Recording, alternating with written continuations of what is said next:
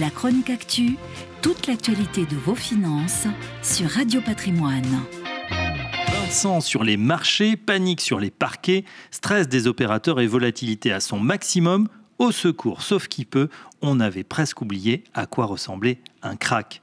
La semaine du 9 au 13 mars restera dans les annales de la finance. Après un lundi noir sur les marchés et une chute de 8%, on a assisté à un jeudi encore plus terrible et une baisse de plus de 12% sur le CAC 40. De mémoire de boursier, on n'avait pas connu ça, même pendant la crise de 2008. À ce stade, ce n'est pas une correction, mais un mouvement de panique qui s'est emparé des opérateurs.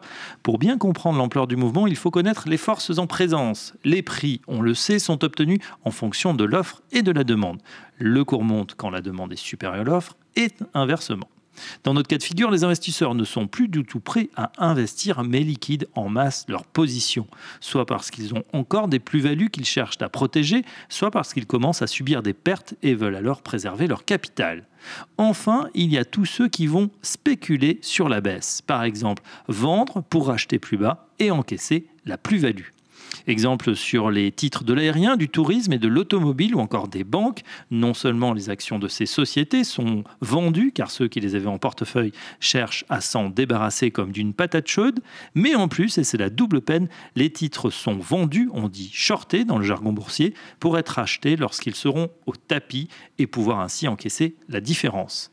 On l'aura compris, les ingrédients pour des baisses extrêmement rapides, voire historiques, sont alors en place. Autrefois, on parle du siècle dernier, les ordres étaient encore transmis manuellement, ce qui exigeait un minimum de temps pour passer et déboucler les opérations. Aujourd'hui, tout un chacun peut en quelques clics vendre l'intégralité de son portefeuille. Au niveau professionnel, les robots programmés pour effectuer ces opérations, on parle d'algo trading, sont bien plus rapides et capables non seulement de vendre leurs positions, mais de les inverser, c'est-à-dire de, passer d'acheteur à vendeur en quelques millièmes de seconde.